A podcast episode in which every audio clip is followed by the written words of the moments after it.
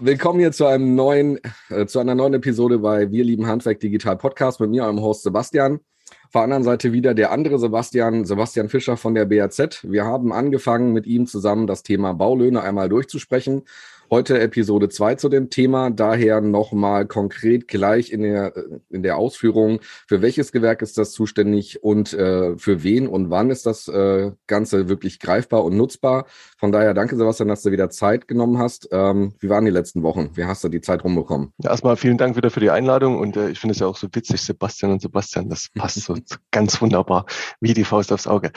Ähm, ja, die letzten Wochen, also äh, Wahnsinn, muss ich ehrlich sagen. Also wir haben äh, äh gerade im Bereich, was, was das Thema Baulohnabrechnung betrifft, da geht's unwahrscheinlich der Punk ab, muss man so sagen. Also viele Unternehmer suchen jetzt wieder die Möglichkeit, dort ja halt einen Abrechner, ähm, der die, die Abrechnung für die Arbeitnehmer erstellt. Du brauchst ja halt zwingend im, nach deutschen Recht eine Lohnabrechnung, damit die Mitarbeiter wissen, was sie an Netto erhalten, wohin was abzuführen ist und so weiter.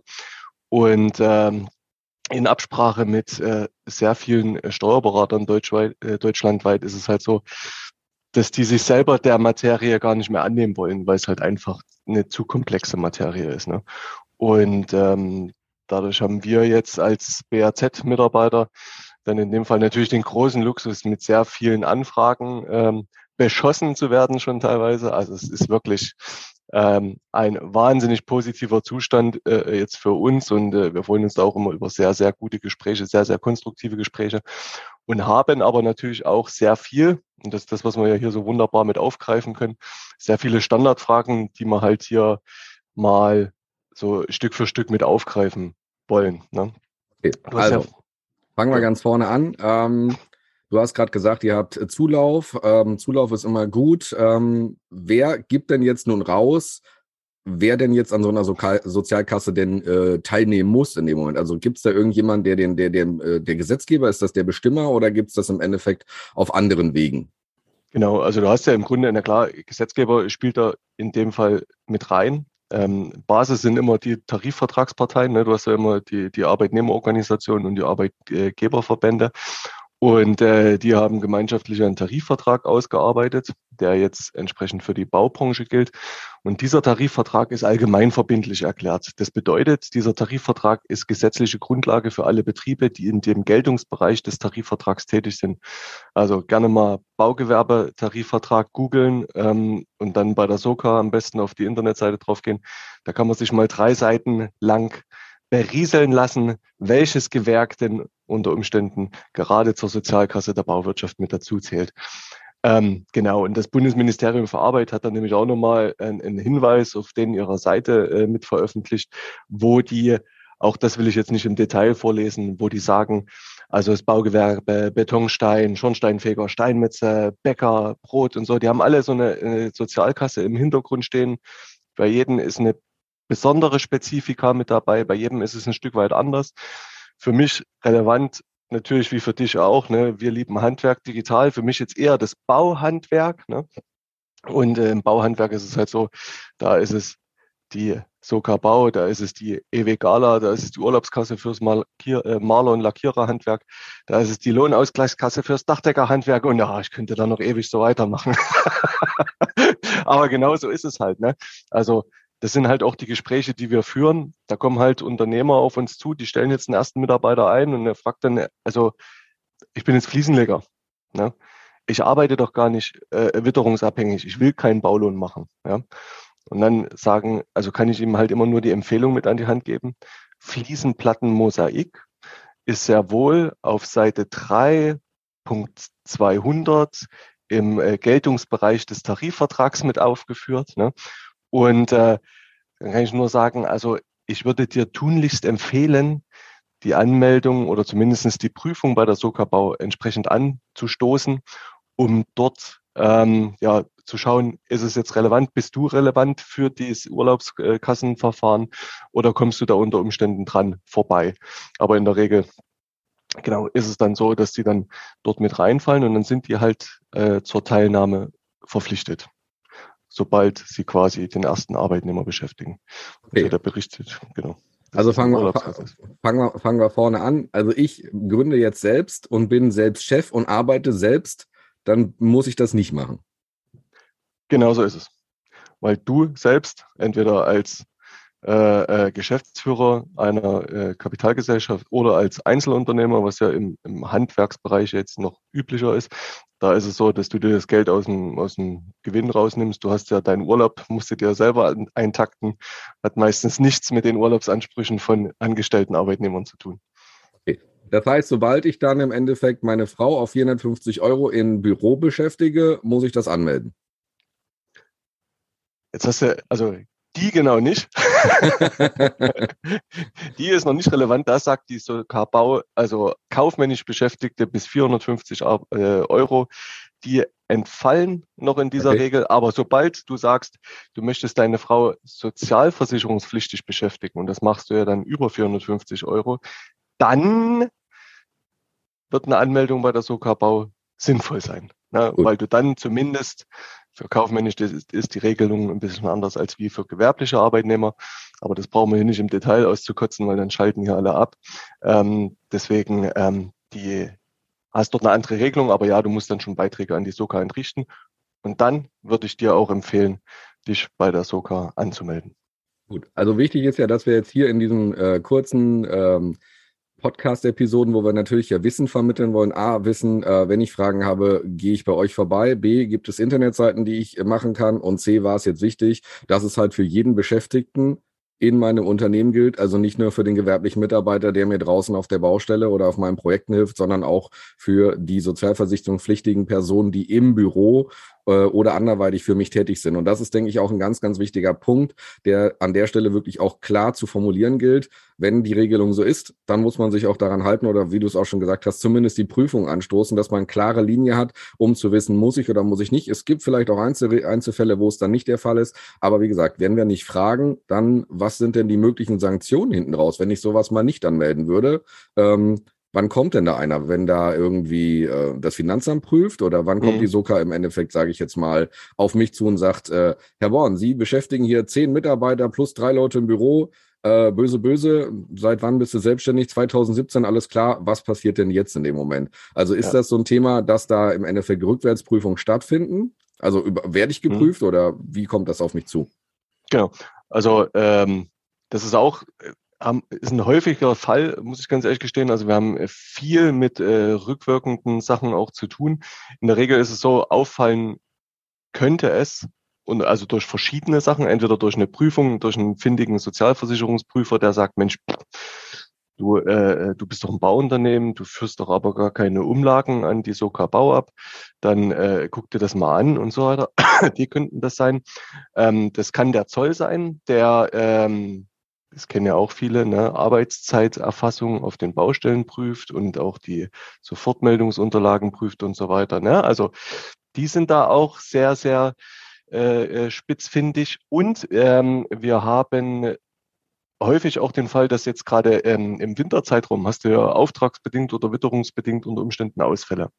Das ist ja auch so ein Teil, der über die Soka-Bau mit abgewickelt wird. Du kriegst zwar das Geld von der Agentur für Arbeit, aber die Soka ist ja die Einzugsstelle.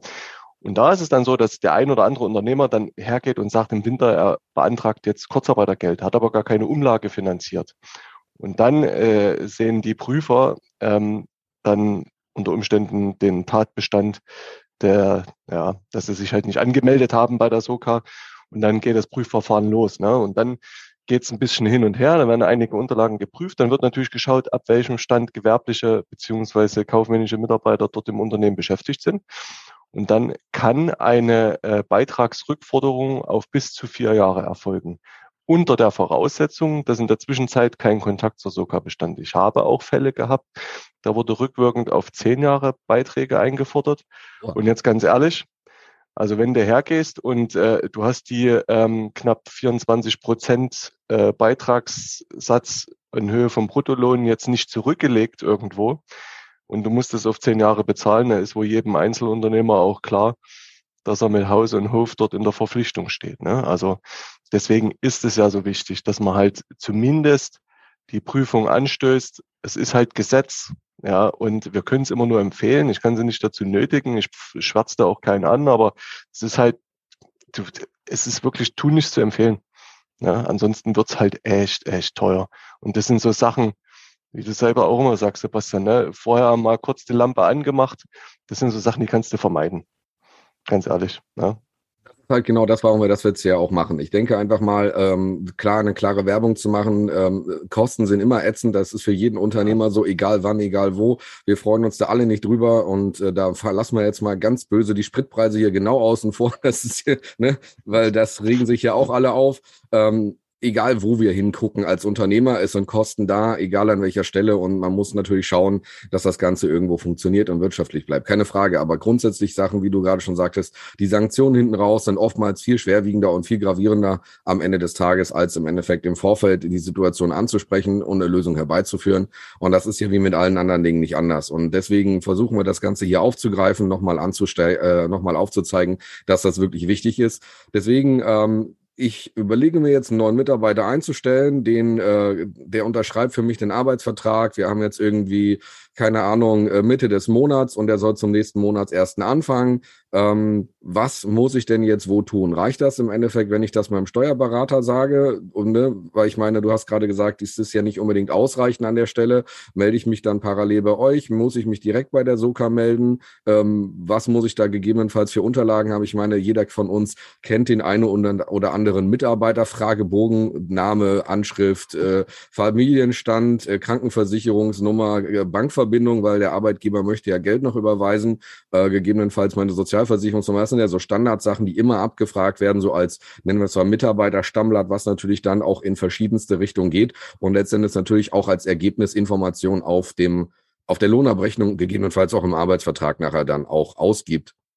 Ja. Daher, was brauchst du denn oder was braucht der Unternehmer, wenn er sagt, äh, ich brauche da jetzt mal äh, die Informationen, die ich zusammensammeln muss, um die dann an die Soka zu geben? Also im ersten Schritt bin ich dir schon mal sehr dankbar, wenn du 14 Tage vor der Einstellung überhaupt auf jemanden zugehst. Ne? so, dass dann die ein oder andere Minute noch Luft ist, so die ein oder andere Sache vorzubereiten. Ne?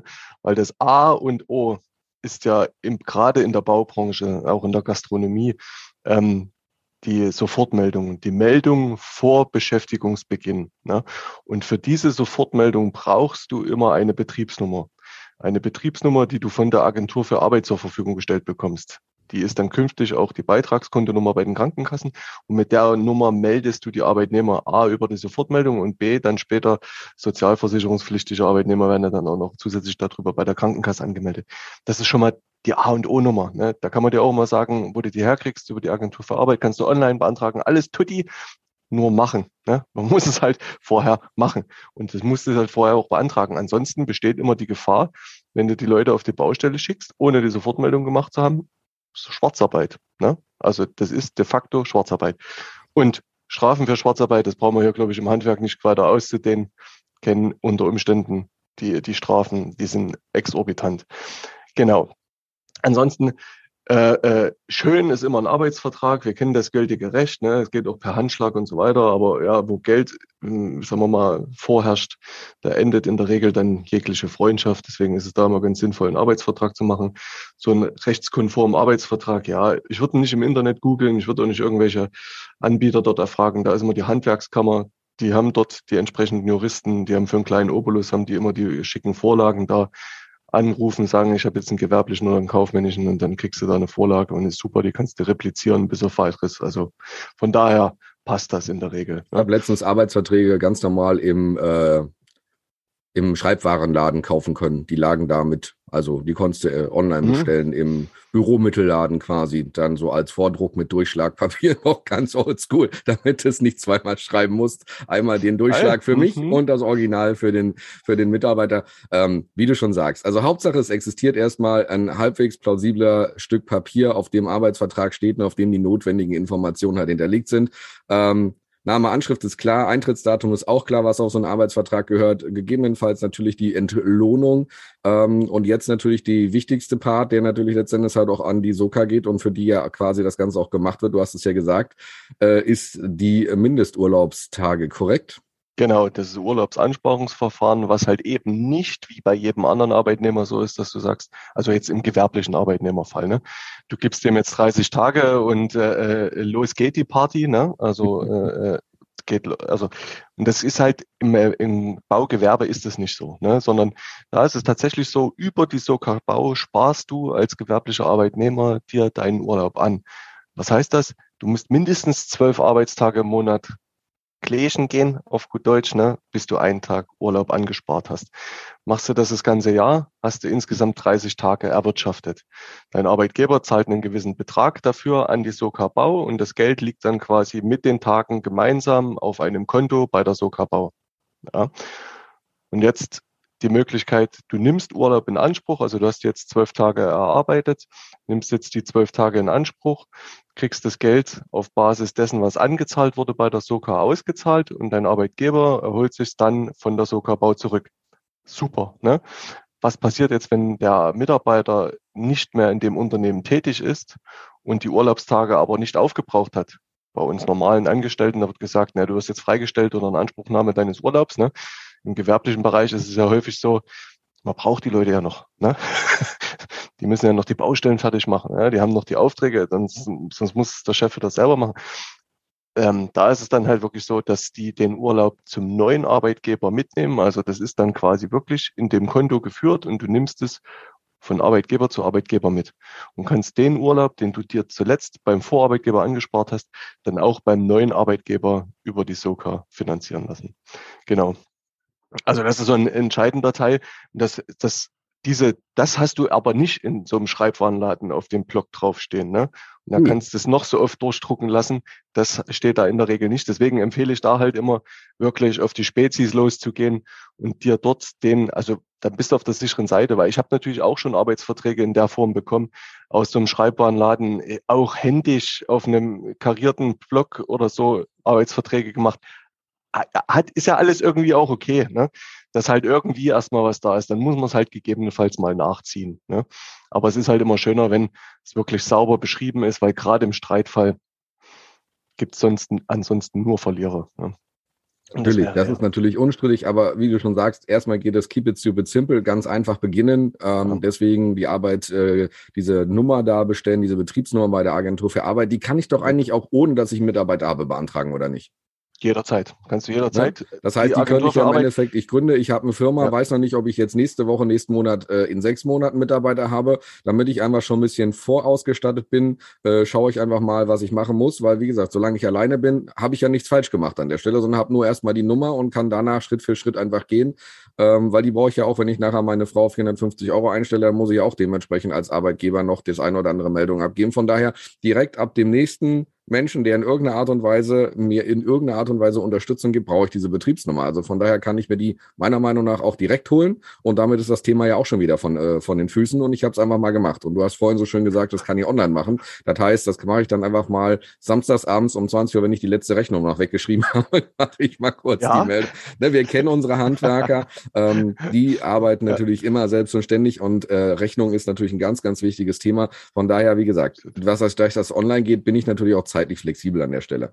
Ähm, Absolut. Du hast vorhin abschließend noch Zoll gesagt und Arbeitszeiterfassung und die ganzen Situationen. Inwieweit ist denn jetzt nach der Anmeldung, dem Arbeitsvertrag, äh, möglicherweise der Beauftragung eines Dienstleisters, der mir die Lohnabrechnung macht? Also ne, Dienstleister ist ja in dem Moment jeder, weil ich da mache es ja in der Regel nicht seltenst selber. Also dürfen tue ich das wohl scheinbar, aber muss ich ja nicht, sondern ich frage da Leute, die sich damit auskennen. Also euch eine Steuerberatung, was auch immer da äh, gibt ja auch einzelne Lohnabrechner. Ähm, aber warum muss ich denn jetzt Arbeitszeiten in der Form weitergeben oder wie funktioniert das? Weil du hast ja gerade gesagt, ich spare mir meinen Urlaub an. Das mhm. heißt, mhm. wenn ich irgendwie äh, zwölf äh, mal 0,5 Tage arbeiten gehe, habe ich ja auch nicht zwölf Tage, also habe ich ja auch nicht einen Tag Urlaub, sondern es ist ja nur ein halber Tag Urlaub in dem Moment. Das heißt, ich muss ja schon Vollzeit arbeiten gehen, um diesen Urlaubsanspruch zu haben. Deswegen, ähm, wie funktioniert das dann mit den Arbeitszeiten? Das müsstest du mir noch mal ganz kurz ja. ein Stück weit also, helfen. Also was ich jetzt nicht mache, ich nehme jetzt nicht die ganzen Formeln her, weil auch 450 Euro Kräfte im, im baugewerblichen Bereich, ne, äh, auch die haben Anspruch auf Urlaub. Also jeder 450 Euro Kraft hat nach Gesetzessprechung, hat er ja auch Anspruch auf Urlaub. Dafür gibt es natürlich eine gesonderte Berechnung, jetzt auch bei der SOKA Bau, wo dann halt äh, für die äh, geminderten Arbeitszeiten auch eine andere äh, Berechnungsformel dann hergenommen wird. Ja. Entscheidend ist doch, dass äh, äh, erstmal A, das zu wissen, ja, also was, dass du das machen musst und ähm, B, die Information, das, die, die, die Arbeitszeiterfassung. Ich meine, die SOKA ist ja nicht nur, wie gesagt, das urlaubsansparende äh, äh, Instrument, sondern die haben ja nur auch gesagt, das hat ja schon berichtet, ne, dass dann noch zusätzliche Beiträge mit dazukommen. Jetzt ziehen sie die Winterbauumlage noch mit ein zur Förderung des Saison-Kurzarbeitergelds, speziell im Baugewerbe, gerade im Winterzeitraum. Und ähm, die prüfen ja auch, sagen wir mal, die, die Tarifvertragskonformität. Also wenn du Stunden an die Soka-Bau übermittelst, also du musst ja die Stunden, äh, geleistete Arbeitsstunden an die Soka-Bau übermitteln, dann nehmen die sich dann prüfenden, äh, prüfenderweise den Bruttolohn mit her und schauen dann, ob denn auch die Mindestlohnvereinbarung, also der Mindestlohn des Baugewerbes eingehalten wurde. Weil wenn der unterschritten wurde, dann geht es natürlich relativ schnell, dann gibt es ein Schreiben vom Arbeitsgericht in Wiesbaden, bitte kommen Sie mal morgen zu uns. Wir würden da gerne mal einige Sachen besprechen wollen mit Ihnen. Ne? Okay. Oder war das nur ein Fehler? Möchten Sie das noch korrigieren? Ja? Also die geben dann schon auch noch die Möglichkeiten, da korrigierend zu arbeiten. Aber entscheidend ist, es gibt ein Arbeitnehmerentsendegesetz. Das heißt, für gewerbliche Arbeitnehmer mit wechselnden Einsatzstellen muss dort eine Arbeitszeit geführt werden. Arbeitsbeginn, Pausenzeiten, Arbeitsende, Arbeitsort. Ja, das wissen wir, also das ist mittlerweile ja nichts Unbekanntes mehr. Ähm, muss man ja auch in der Gastronomie mittlerweile führen. Ich erzähle ja immer privater Natur, ne, Hobbygastronom. Und, ähm, und das auch bei äh, Open Handwerk hast du ja die Möglichkeit, zum Beispiel die Arbeitszeiten im System zu führen. Ne? Das ist ja die, die, die Grundvoraussetzung, ähm, gerade bei einer Prüfung vom Zoll. Das prüfen die natürlich sehr gern ab. Also was, wann hast du begonnen, wann hast du Pause gemacht, wann war Feierabend, dann damit natürlich die gesetzlichen Regularien eingehalten werden und auch zur Eindämmung vom Thema Schwarzarbeit. Ähm, weil natürlich häufig auch, äh, ähm, sagen wir mal, gewerbliche Arbeitnehmer aus dem Ausland beschäftigt wurden, um dann da halt, ja, sagen wir mal, wie es ist, so krumme Dinger zu drehen. Das soll halt ein Stück weit über diese Regularien vermieden werden. Also mach dir auf, bei solchen Sachen auf jeden Fall vorneweg mal ein paar Gedanken. Was willst du verwenden? Es gibt da diverse, also wenn du jetzt noch nicht der, der, der Digi-Freund bist, dann nutz halt erstmal Stift und Papier. Wie gesagt, der Sebastian hat ja gesagt, im, im Schreibwarenladen gibt es da sicher auch die ein oder andere Idee dafür. Aber äh, Download bei der Soka Bau, da gibt es eine Vorlage, die genau das beschreibt. Ne? Und dann kann man natürlich nur empfehlen, das alles zu digitalisieren und das, die, die, die Mittel gibt es mittlerweile in vielfältigster Form. Ähm, ist alles kein Hexenwerk mehr, ähm, erfasst die Arbeitszeiten dann digital und dann bist du dort auf der sauberen Seite, dann hast du eben diese Rechtsvorschriften schon mit abgedeckt. Ja, und das sind so die wichtigsten zwei Themen eigentlich, die du vorneweg bedienen musst und bei allem anderen, dann geh zu deinem Steuerberater oder dann such dir einen, einen Branchenspezialist oder ruf beim BRZ an. Ähm, und dann nehmen wir dich halt auch ein Stück weit mit an der Hand und sagen dir, was jetzt noch zu tun ist. Aber A, Sofortmeldung und B, Arbeitszeitdokumentation vorbereiten. Ganz wichtig in dem Zusammenhang, egal wo wir dokumentieren, wir müssen die Sachen aufheben. Das heißt, nur weil der Mitarbeiter jetzt nicht mehr da ist, den Zettel oder die digitale Quelle löschen und wegtun. Denn wie du es ja vorhin auch so schön gesagt hast, wir haben dann da auch Möglichkeiten, dass da eine Prüfung rückwirkend passiert. Das heißt, hier an der Stelle ganz, ganz wichtig, egal womit ihr jetzt Zeiterfassung äh, dokumentiert, bitte aufheben. Ganz, ganz, ganz wichtig, weil das ist halt wirklich auch so ein Thema, ähm, das haben wir jetzt durchaus auch schon das ein oder andere Mal ähm, durch Kunden gehört, dass das natürlich dann schwierig wird oder solche Sachen. Und deswegen gibt es da auch gesetzliche Aufbewahrungsfristen und so weiter. Deswegen nur kurz der Einwand, wer da Fragen hat, wer da was wissen muss, dann entsprechend die Instanzen fragen, die sich mit dem Thema auskennen. Das sind dann in dem Moment die Steuerberatungen und dementsprechend natürlich auch die Lohnabrechnungsunternehmen, äh, dementsprechend wie ihr oder andere an der Stelle. Die wissen dann, wie lange die Sachen aufbehoben werden müssen. Das ist halt auch ganz, ganz wichtig, dass die Sachen nicht einfach nur weg sein dürfen, beziehungsweise gelöscht werden, wie man es ja so schön sagt. Ich habe den Kassenbon vom Tanken abfotografiert. Ich habe es jetzt in meiner Buchhaltung, jetzt kann ich den Kassenbon wegtun. Das ist nicht immer so, sondern da muss man sich wirklich vorher mal Gedanken gemacht haben und die richtigen Instanzen gefragt haben. Deswegen ganz wichtig, Zeiterfassung nicht löschen und nicht wegschmeißen. Ja, ähm, ich denke, für heute sind wir erstmal durch. Wir haben gesagt, wer es macht. Wir haben gesagt, wann wir es machen müssen. Wir haben gesagt, was für Konsequenzen daran stehen. Und wir haben gesagt, Zeiterfassung ist in dem Zusammenhang relevant und wichtig. Ähm, wer prüfen kann, haben wir gesagt. Ich denke, wir sind heute erstmal durch. Ähm, wir sehen uns dann in 14 Tagen. Lieber Sebastian, danke für deine Zeit und dann wünsche ich dir ein schönes Wochenende. Ebenso. Danke dir.